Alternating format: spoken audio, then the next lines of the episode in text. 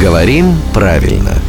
Здравствуйте, Володя. Доброе утро. Наш слушатель Андрей просит вас внести ясность вот какой вопрос. Воинская часть или войсковая? Как все-таки точнее? Правильно, воинская часть, именно такое сочетание закреплено в словарях. Что может быть войсковым? Войсковое — это относящийся к войску, к войскам, связанные с войсками. Например, вот войсковая разведка, войсковая артиллерия, войсковые соединения, войсковые маневры. Вот такие примеры в словарях. Но часть А воинская. часть воинская, да, правильно именно так. Я так понимаю, сейчас весенний призыв, да?